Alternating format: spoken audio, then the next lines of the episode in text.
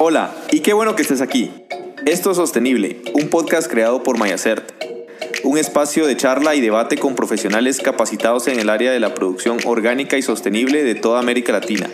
Acompáñanos a descubrir novedades y temas de interés socioambiental para hacer de esto un movimiento mucho más grande. Soy Noé Alejandro Rivera y seré tu host, tu guía durante todo este trayecto.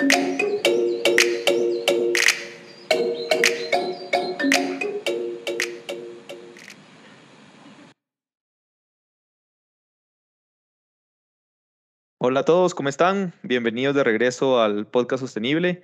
El día de hoy tenemos una invitada muy especial desde Perú. Con nosotros está Rosarito Mosqueira. Hola Rosarito, ¿cómo estás? Hola, hola Alejandro Noé, ¿cómo estás? ¿No? ¿Todo bien desde acá? Con, con un Ah, clima muy bueno.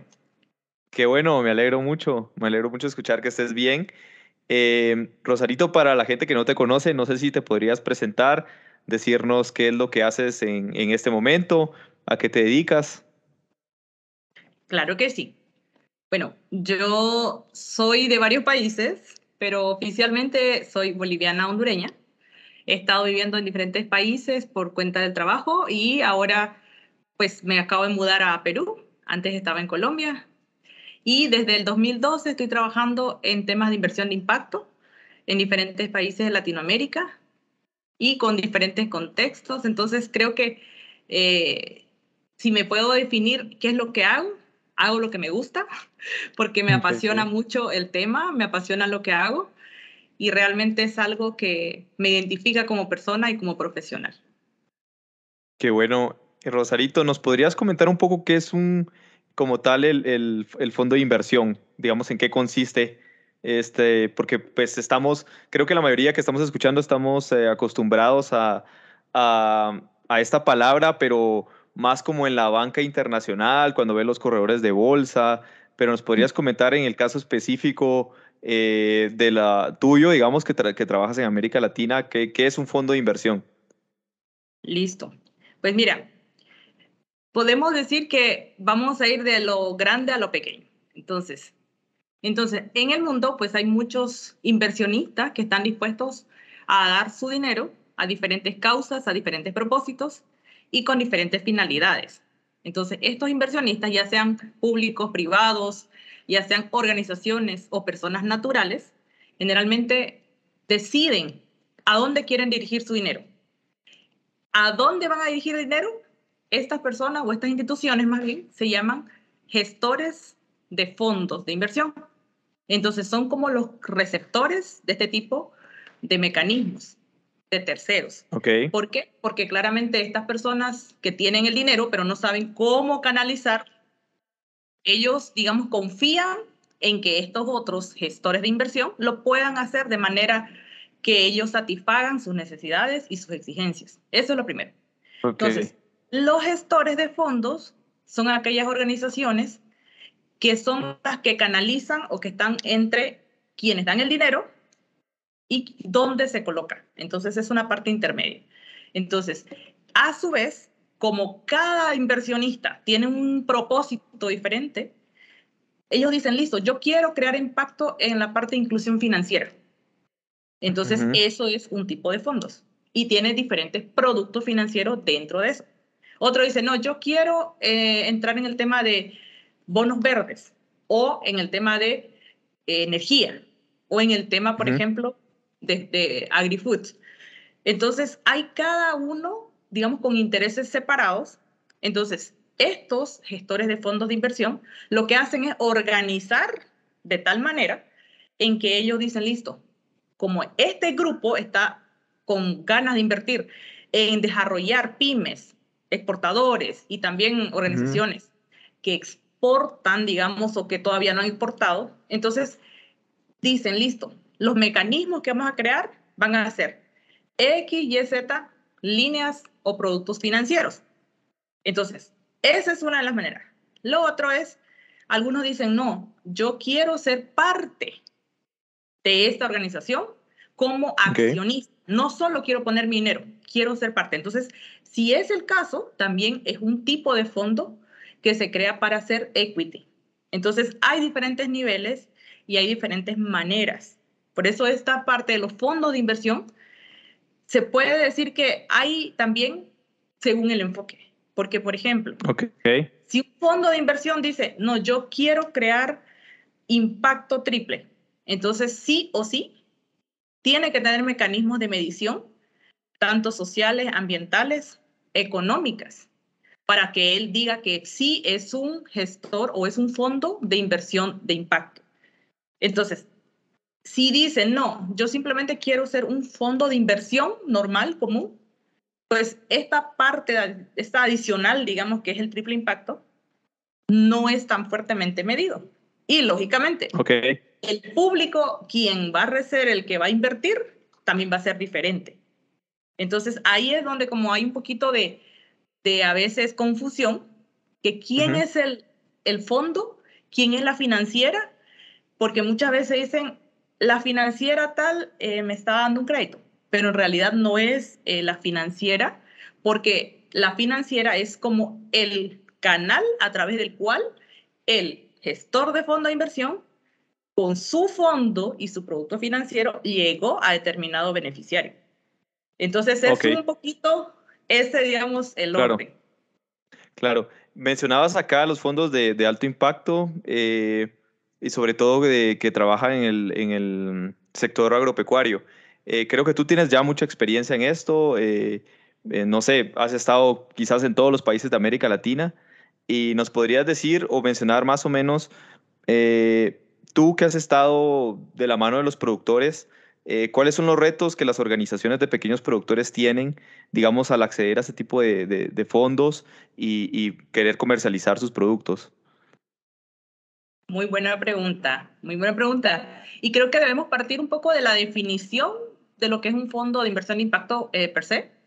Entonces, como para diferenciar un poquito, en el mundo pues tenemos diferentes organizaciones y como bien lo mencionaba al principio, diferentes finalidades donde quieren poner el dinero. Entonces, en este caso, vamos a, imaginarnos dos, eh, más bien tres, tres partes. Una, los inversionistas que netamente quieren ver su tema de prácticamente dar filantropía o donación. Ellos están buscando netamente el tema social.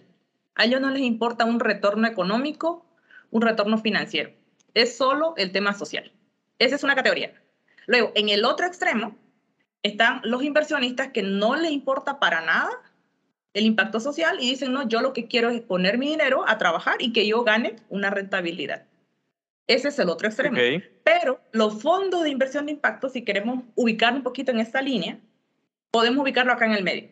Entonces, en el medio, lo que tenemos es instituciones o fondos, como quien dice, de inversión, como, como estamos diciendo, donde ellos realmente equilibran un poco lo social y lo de el tema de la utilidad o la rentabilidad. Entonces, acá se combina tanto rentabilidad financiera como la rentabilidad social y ambiental, obviamente.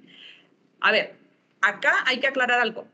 No solo se trata de decir yo lo quiero hacer así o yo lo hago así. De manera premeditada, se tienen que definir cómo, cómo se va a medir ese impacto para poder decir que se hace un, eh, un impacto positivo o negativo. ¿Verdad? Porque obviamente lo que se busca es un impacto positivo, pero hablemos, eh, digamos, con franqueza que muchas veces una intervención también tiene colaterales negativos. Entonces, bueno, dicho esto, digamos, ya estamos ubicados acá en el medio. Entonces, para que los productores puedan acceder a esto, significa que debe cumplir con ciertos criterios de elegibilidad, su negocio, su empresa y ellos mismos, tanto como personas como también como la empresa. ¿Y esto por qué? Porque como estamos nosotros midiendo cosas, tenemos que asegurarnos de que todo eso pueda ser cumplido tanto por la legislación local, los reguladores internacionales y de alguna manera también para poder reportar directamente a los inversionistas que han confiado su dinero en nosotros. Entonces, el principal reto, primero, es que haya una educación un poco digamos, un poco más amplia para quienes quieren acceder a este tipo de mecanismos. Porque muchas veces la gente está acostumbrada a la banca local y piensa que la forma de evaluación es la misma, pero acá cambia. Porque adicional a que se ven temas financieros y temas de la empresa, pues acá se mira un poco más qué hace la empresa en su entorno, cómo trabaja con los empleados, si hay o no discriminación. Hay una serie de métricas, dependiendo de cada fondo, que importan más o importan menos. Entonces, al final, muchos eh, dejan, digamos, de participar en el acceso a financiamiento porque tienen miedo de exponer cómo trabajan y que tal vez les digan, no, pero es que usted no cumple con esto y piensan de que se van a tal vez incurrir en más costos porque tienen que hacer ajustes y esos ajustes muchas veces implican inversiones. Entonces ahí siento que es bastante difícil, digamos, para muchos empezar siquiera a acceder por el, por el tema de la falta de conocimiento de cómo es y cómo funciona el tema de los fondos de inversión de impacto. Ahí es la primera parte. La segunda, porque muchos piensan, ¿verdad? Ah, como es fondo de inversión de impacto, lo relacionan a este lado que hablamos, que era la parte filantrópica o de responsabilidad social empresarial, que también está un poco más de este lado. Y piensan de que por eso las tasas de interés, por ejemplo, van a ser muy, muy bajas o que no se van a pedir colaterales o que definitivamente va a ser mucho más suave, tal vez la evaluación comparado con tal vez un banco local. Entonces, hay un desconocimiento total de cómo funciona realmente el proceso de evaluación. Y tercero, de pronto puede ser el tema de que muchos no tienen un historial eh, saludable en la banca local y creen, ¿verdad?, de que este tipo de fondos sí va a venir a solucionar eso. Otro probablemente es porque la, digamos, la empresa está en una etapa muy temprana y tal vez eh, quisieron tocar la puerta de un eh, fondo de inversión impacto que su finalidad es atender empresas que ya están en una etapa un poco más madura. Por ejemplo, mínimo de tres años de operación completa. Entonces, también ahí hay que tener muy claro, ¿verdad? ¿Cuáles son los criterios de elegibilidad, primero, para ver si se cumple o no? Porque algunos te piden más certificaciones, otros no. Otros te dicen, no, es que yo no financio startups. Yo solo empresas en marcha. Otros dicen, no, es que yo no quiero entrar con deuda. O sea, no te quiero prestar solamente, yo quiero ser tu partner, tu socio, quiero ser dueño. Entran con equity. Entonces, depende que a veces las empresas no tienen claridad qué realmente necesitan. Algunos, ah, digamos que me he dado cuenta de que dicen, necesito cambiar pasivos, por ejemplo. Y tal vez la finalidad de ese fondo no es comprar pasivos caros, por baratos, teóricamente. Entonces, todas esas cosas, yo creo que las personas que tienen necesidad o quieren hacer este tipo de, de mecanismos financieros, tienen que estar muy claras. Entonces, cuando ustedes, por ejemplo, quieran acceder a algo, tienen que preguntar bien cuáles son los productos financieros, cuáles son los criterios de elegibilidad y cómo funcionan las evaluaciones en sí. Y con eso ustedes mismos se van a dar cuenta si da o no da para en ese momento empezar un proceso.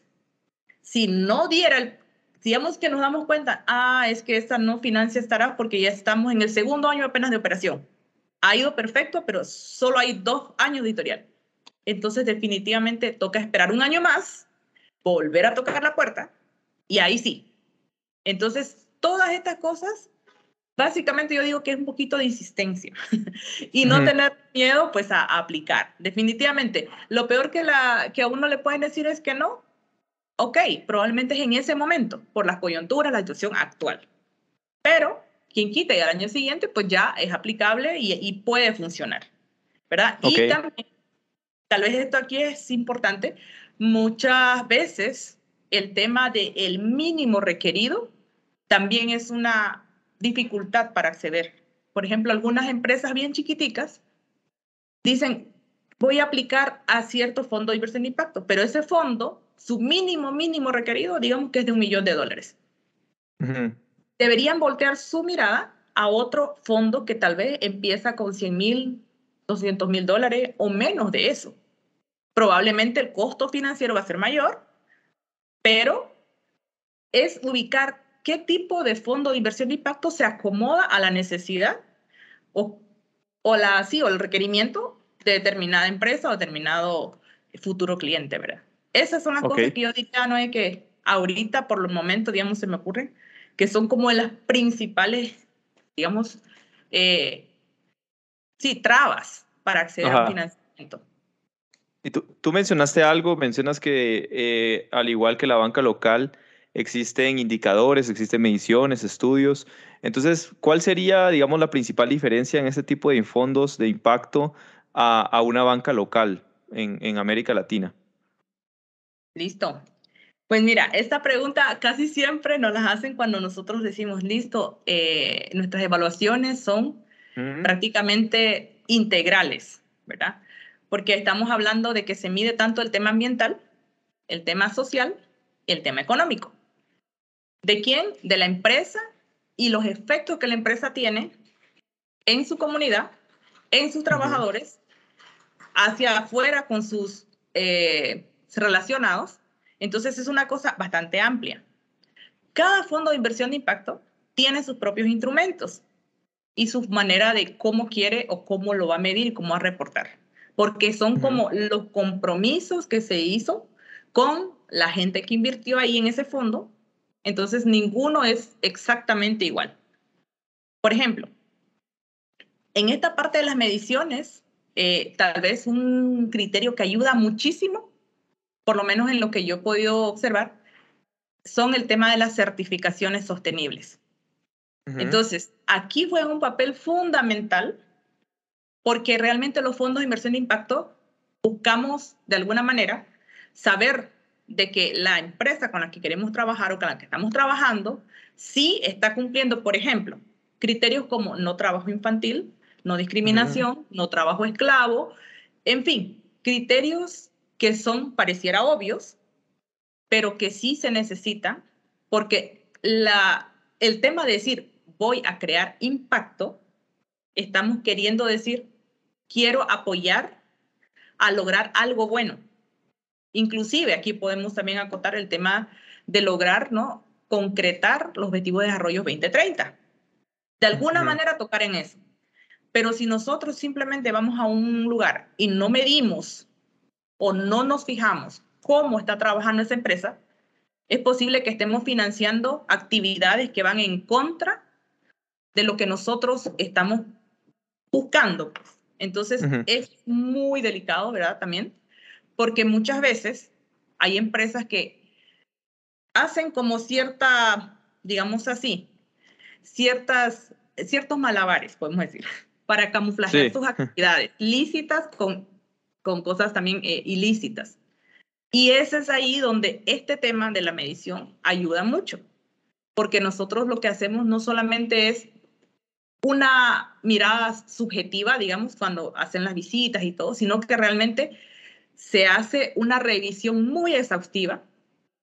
Y esto tiene que ver con todo el tema para evitar, por ejemplo, que la empresa tenga algún vínculo, cualquier conexión con tema de lavado de activos, terrorismo, o algo que tenga este tipo de connotaciones. Entonces, por eso es que el tema de la medición es bastante fundamental, porque en esto nosotros nos apoyamos, como bien te decía, en el tema de las certificaciones. ¿Y dónde está aquí el punto bueno? Porque las certificaciones sí tienen personal calificado que anualmente auditan, ¿verdad? Con diferentes criterios a estas mismas organizaciones. Entonces, una organización que nos presenta a nosotros, por ejemplo, un certificado vigente de alguno de los sellos responsables, para nosotros es, wow, sí cumple con este requisito de generar, por ejemplo, el tema ambiental, en el caso de Rainforest. Eh, está muy bien con el tema de la justicia, comercio justo, por ejemplo, el fair trade, y así por el frente, ¿verdad? Entonces, por eso es que nosotros somos como de la mano con este tema de las certificaciones, porque de verdad, aunque nosotros quisiéramos como parte de la evaluación hacerlo, es imposible, pues, porque no es el expertise de un fondo de inversión. Eso es como un expertise de alguien más. Pero por eso es que tenemos que trabajar como en conjunto con estas personas que hacen estas auditorías. Entonces, para poder medir, eso entra dentro de lo que nosotros tomamos de insumos para poder evaluar si de verdad la empresa hace o no hace impacto positivo. Ok, y qué interesante. Eh, yo recuerdo cuando empecé en este tema de las certificaciones, empezamos evaluando un, bueno, era una verificación que se llamaba Scope Insight, no sé, de pronto escuchaste ella, eh, de un fondo holandés. Y me recuerdo que la finalidad de la, de la evaluación era, eh, después de varias mediciones, incluyendo el tema ambiental, social, de gobernabilidad, etcétera, dar como un puntaje sobre cómo estaba la organización para acceder a créditos, en la, en la, sobre todo en la banca local, era, se basaba mucho en la banca local. Eh, y yo siempre me pregunté cómo o, o, quién crea estos indicadores. En el caso de los fondos con los que tú has tenido experiencia, no sé si sabes un poco cómo se crean los indicadores de medición, eh, en qué se basan, tienen estudios. Eh, cuéntanos un poco acerca de esto. Listo. Pues mira, varía mucho, diría yo, aunque también hay herramientas que son un poco estándar.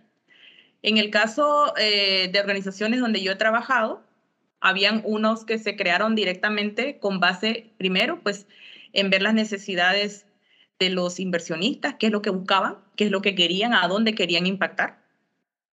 Y se contrastan con un poco lo que realmente nosotros necesitamos con las cumplir en tema de regulaciones locales, regulaciones internacionales uh -huh. y objetivos de desarrollo 2030.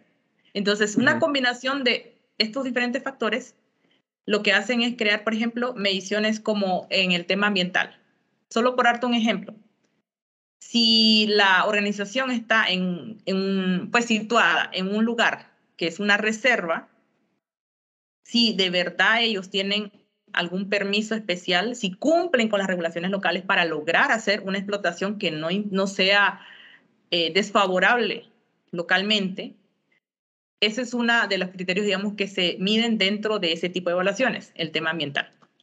Otro ejemplo que te puedo dar acá es eh, lo que se mide en tema de gobernanza, lo que tú bien mencionabas.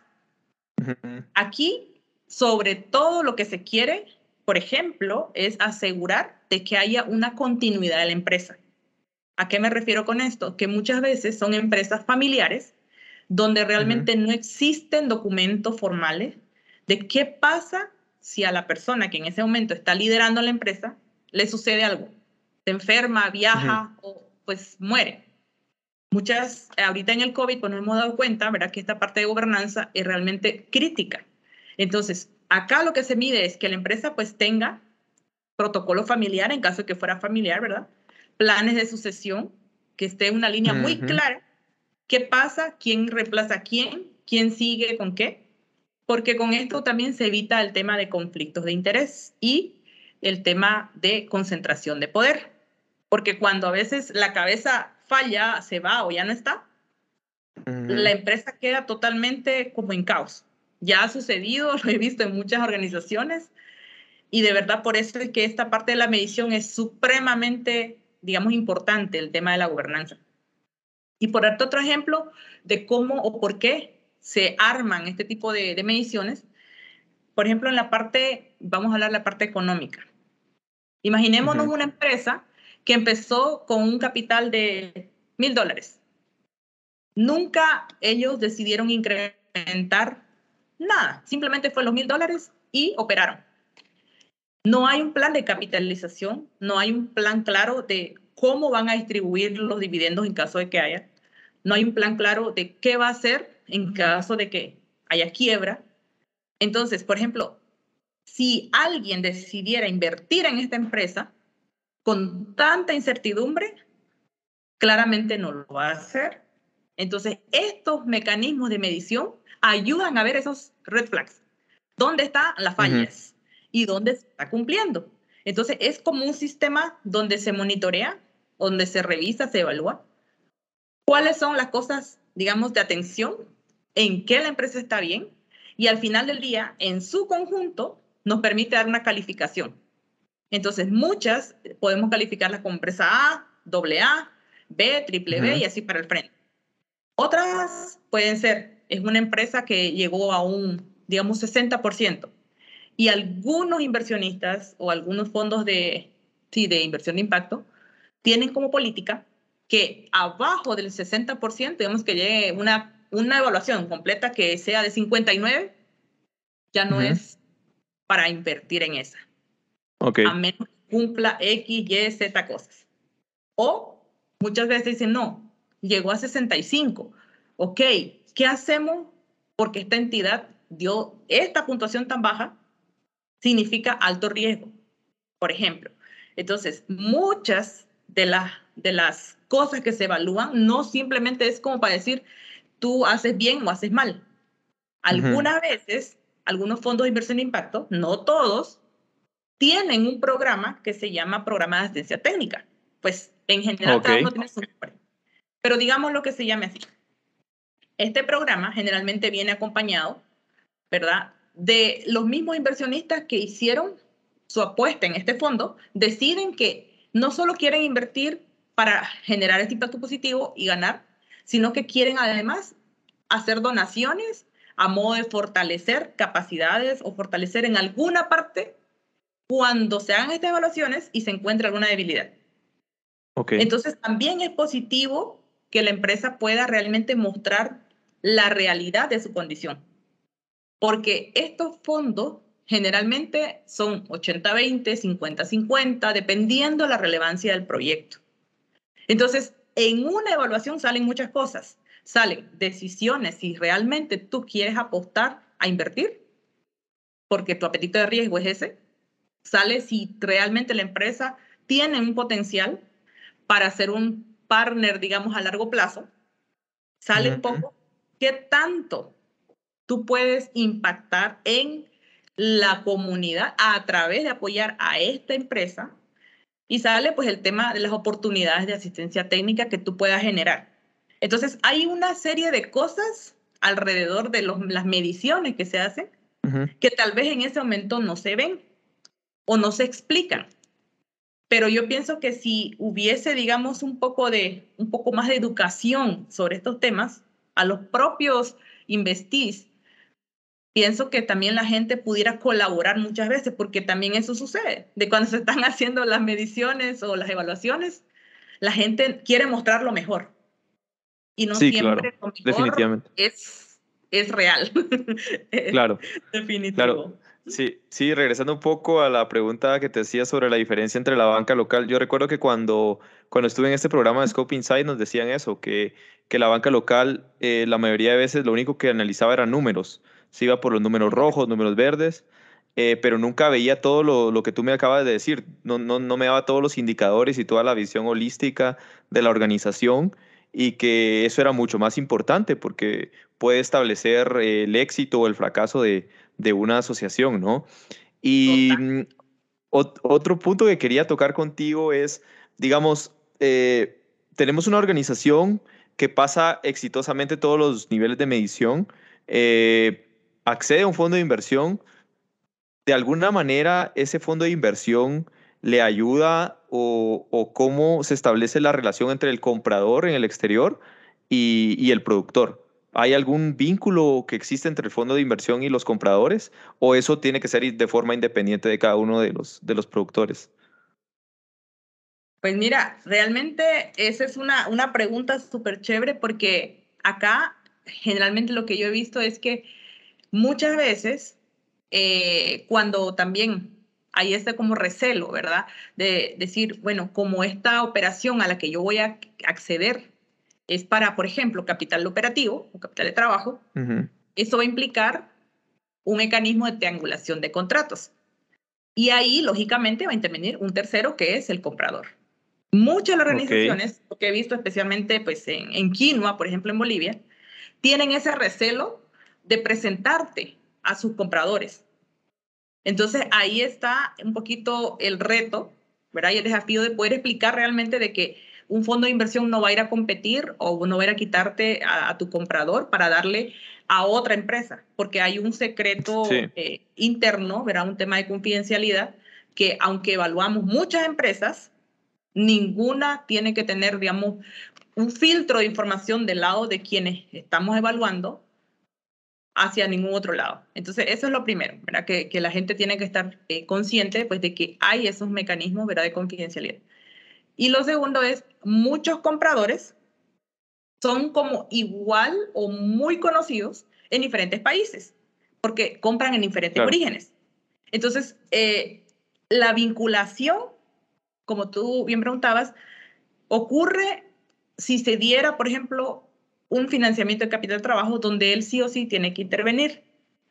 Entonces, esto no es un estándar en la industria, porque cada fondo de inversión de impacto lo utiliza de manera diferente.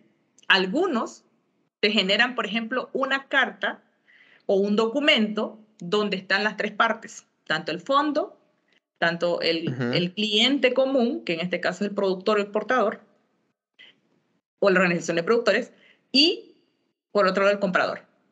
O incluso hay hasta cuatro partes, porque interviene a veces un exportador. Este mecanismo es un poco, digamos, lo más generalizado que yo he visto. Sin embargo, hay compradores que dicen, no, yo no quiero aceptar ese modelo. Yo tengo como comprador mi propio modelo. Entonces ellos deciden, ellos vincularse a esta transacción de manera, con, como quien dice, más controlada de su lado, con su propio Entonces, respondiendo a tu pregunta, realmente va a depender. Esa sería mi respuesta. Va a depender mucho de cuál es el fondo, de qué tipo de producto se trate, de cuál es el comprador, porque en cada rubro, en cada commodity, generalmente funciona de manera un poquito distinta, ¿verdad? Entonces, en algunos casos, lo que he visto es que algunos fondos prefieren tener un poco más de cercanía con el comprador en este tipo de transacciones y piden una confirmación de que él está, si realmente los contratos que ha dado son ciertos, que sea una confirmación oficial por correo electrónico desde su propia, eh, de su propia IP, digamos. Otros dicen, no, preferimos que sea un poco más eh, informal y nos conformamos con que nos mande por escáner. Entonces, todos estos mecanismos o estas maneras va a depender mucho de qué tipo de producto, como te decía, qué tipo de comprador y cuál es la transacción, ¿verdad? Porque ese es uno de tantos otros eh, productos financieros que se generan en este tipo de inversiones. El tema del capital de trabajo con triangulación de contratos, que hay que especificar aquí, eh, no es la triangulación de contratos per se no es una, una garantía, no es un colateral propiamente, es un medio de pago, porque acá realmente es un tema de confianza, un tema de confianza en que pues el comprador sí es serio y la compañía con la que tú estás invirtiendo realmente va a materializar lo que se habló, lo que se comprometió en ese contrato. Entonces, eso también es importante cuando tú evalúas qué contratos vas a recibir, con qué compradores, porque realmente también ha sucedido que nos dan como la opción, este comprador es nuevo y cuando tú vas a revisarlo, el comprador tal vez está extendiendo un contrato por 500 mil dólares, pero realmente su capacidad es supremamente inferior porque su capital dentro de su estructura de estados financieros tal vez es 10 mil dólares. Entonces es una cosa que hay que revisar con quiénes tú quieres hacer este tipo de negociaciones para que ninguno salga perjudicado. Sí, claro. Y, digamos, eh, una vez se, eh, se, completan las transacciones, eh, pues obviamente esto es un fondo de inversión, entonces los inversionistas pues reciben su retorno de, de inversión y, y, las organizaciones pagan sus, sus debidos préstamos. Pero ¿el fondo de inversión de impacto tiene algún tipo de medición del éxito de un proyecto? Digamos, finalmente ustedes entregan como algún reporte que diga, sí, la transacción que, que hicimos fue exitosa, impactó, como tú decías, en los diferentes indicadores, estamos impactando socialmente acá, estamos impactando ambientalmente.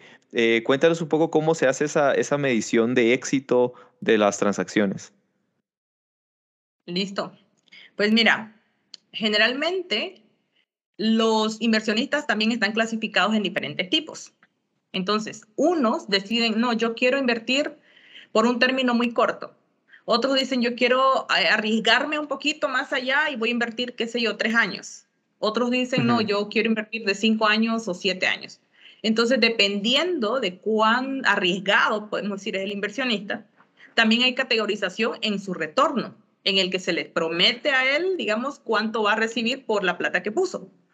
Entonces, por eso se categorizan igual en el, puede ser inversión, digamos las inversionistas A, B y C. Entonces, con base en eso, hay diferentes niveles o diferentes porcentajes prometidos de retorno, que es la parte financiera. ¿verdad? Y hay cláusulas también donde se refleja que si llegado el momento en que ya está, digamos, cumplido el tiempo de su primera intervención y él decide renovar, él puede cambiar de categoría o puede mantenerse en la misma. Y ahí se negocian o se mantienen los mismos niveles de retorno. Eso es lo primero. Entonces, ¿cómo se mide eso o cómo se reporta? Pues cada, cada fondo eh, de inversión de impacto tiene personas que están en un board. Entonces, este board lo que hace es como pedir o informar periódicamente cómo va la evolución del manejo de ese dinero. Entonces, por eso es que cada vez que se hacen este tipo de evaluaciones en cada uno de las empresas donde se invierte, al final se hace un conglomerado. Digamos así, el fondo decide que quiere invertir en todos los países de Latinoamérica, excepto en algunos que tienen súper alto riesgo, como por ejemplo eh, Venezuela o, Cuba, digamos. Entonces, todo lo demás se muestra cuánto se invirtió, porque claramente la información existe, cómo se invirtió y realmente qué o cuál es el plan para la siguiente etapa. Entonces, acá la forma como se mide es de acuerdo como las transacciones se van generando.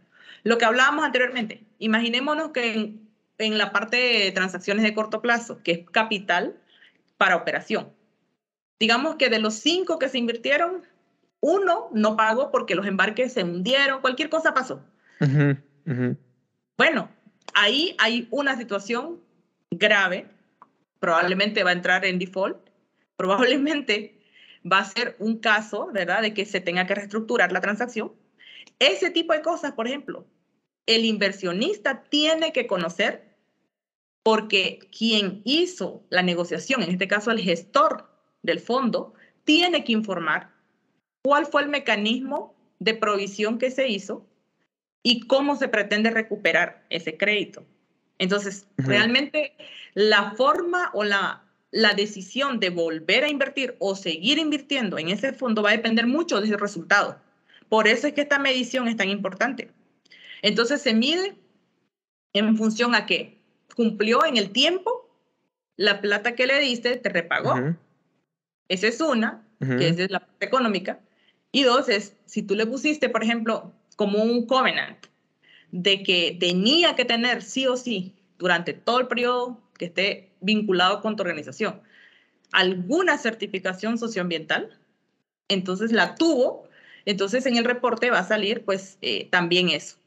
Entonces hay una serie de indicadores desde todos los ángulos, uno a uno y en conjunto, que permiten poder decir, este, digamos que Ecuador, en el caso de, de países, es donde tenemos la más alta exposición pero también tenemos este mitigante o ah, si hay un riesgo, no sé, de tipo político, por ejemplo, tenemos este mitigante.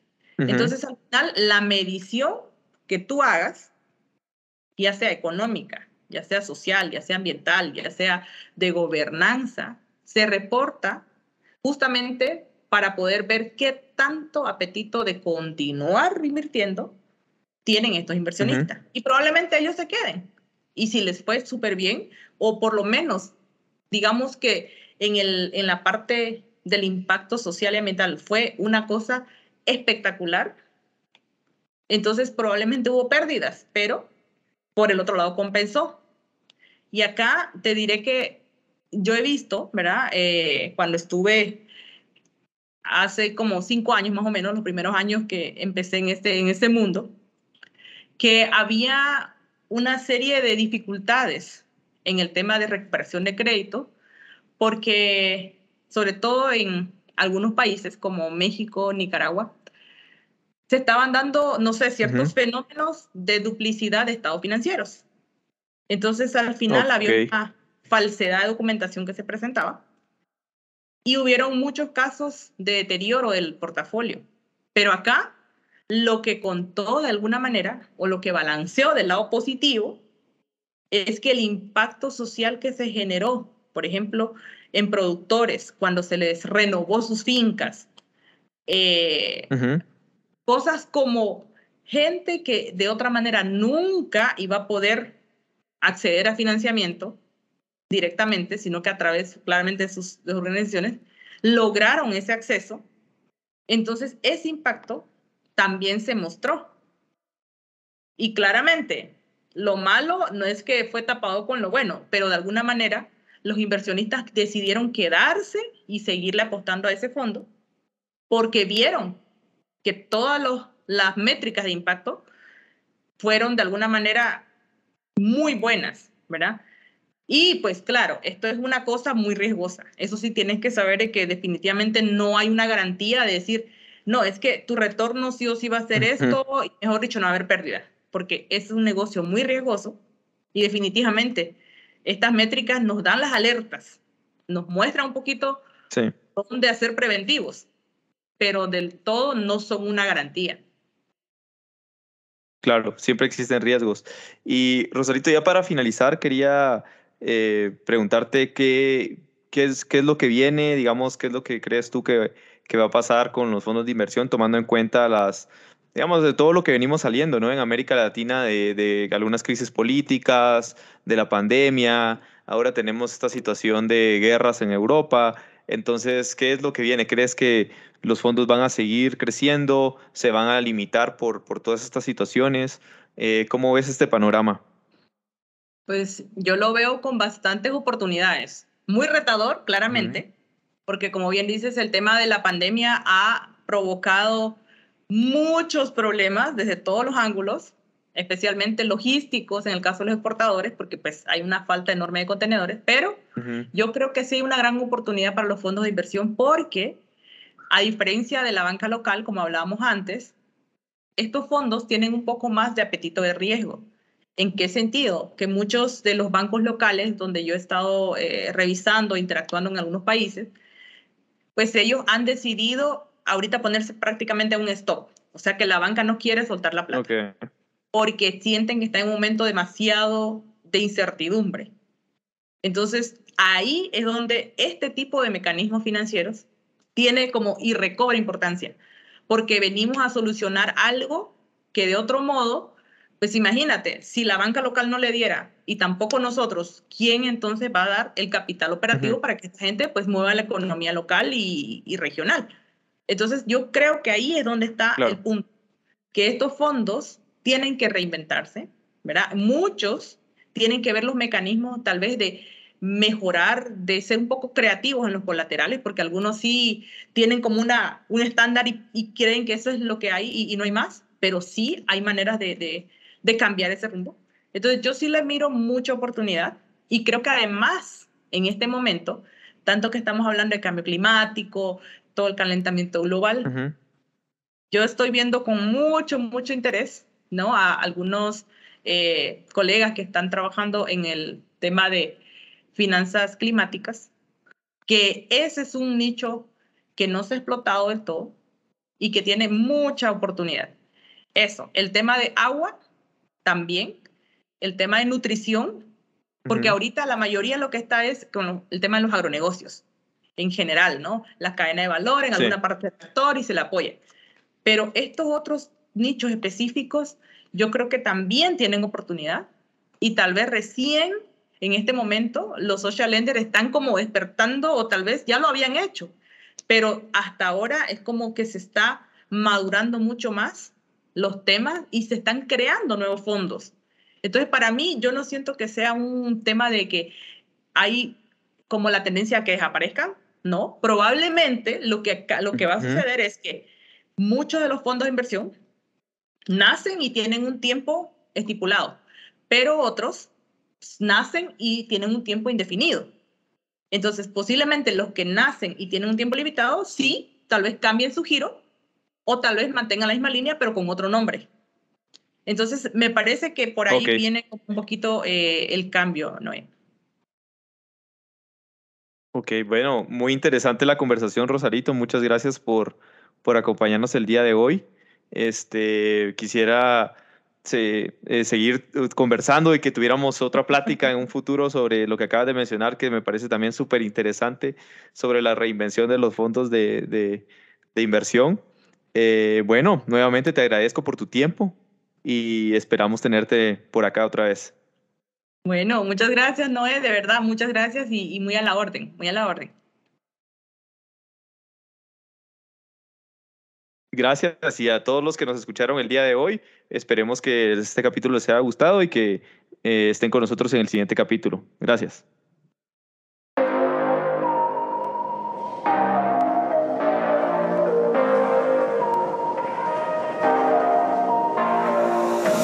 Gracias por haberte quedado hasta el final. Esto fue Sostenible, un podcast creado por Mayacert. No olvides que puedes contarnos qué te ha parecido este episodio o si tienes algo más que aportar utilizando los siguientes canales. Para correo electrónico info.mayacert.com o también en todas nuestras redes sociales como Mayacert Certifier. Soy Noé Alejandro Rivera y fue un placer acompañarte hoy.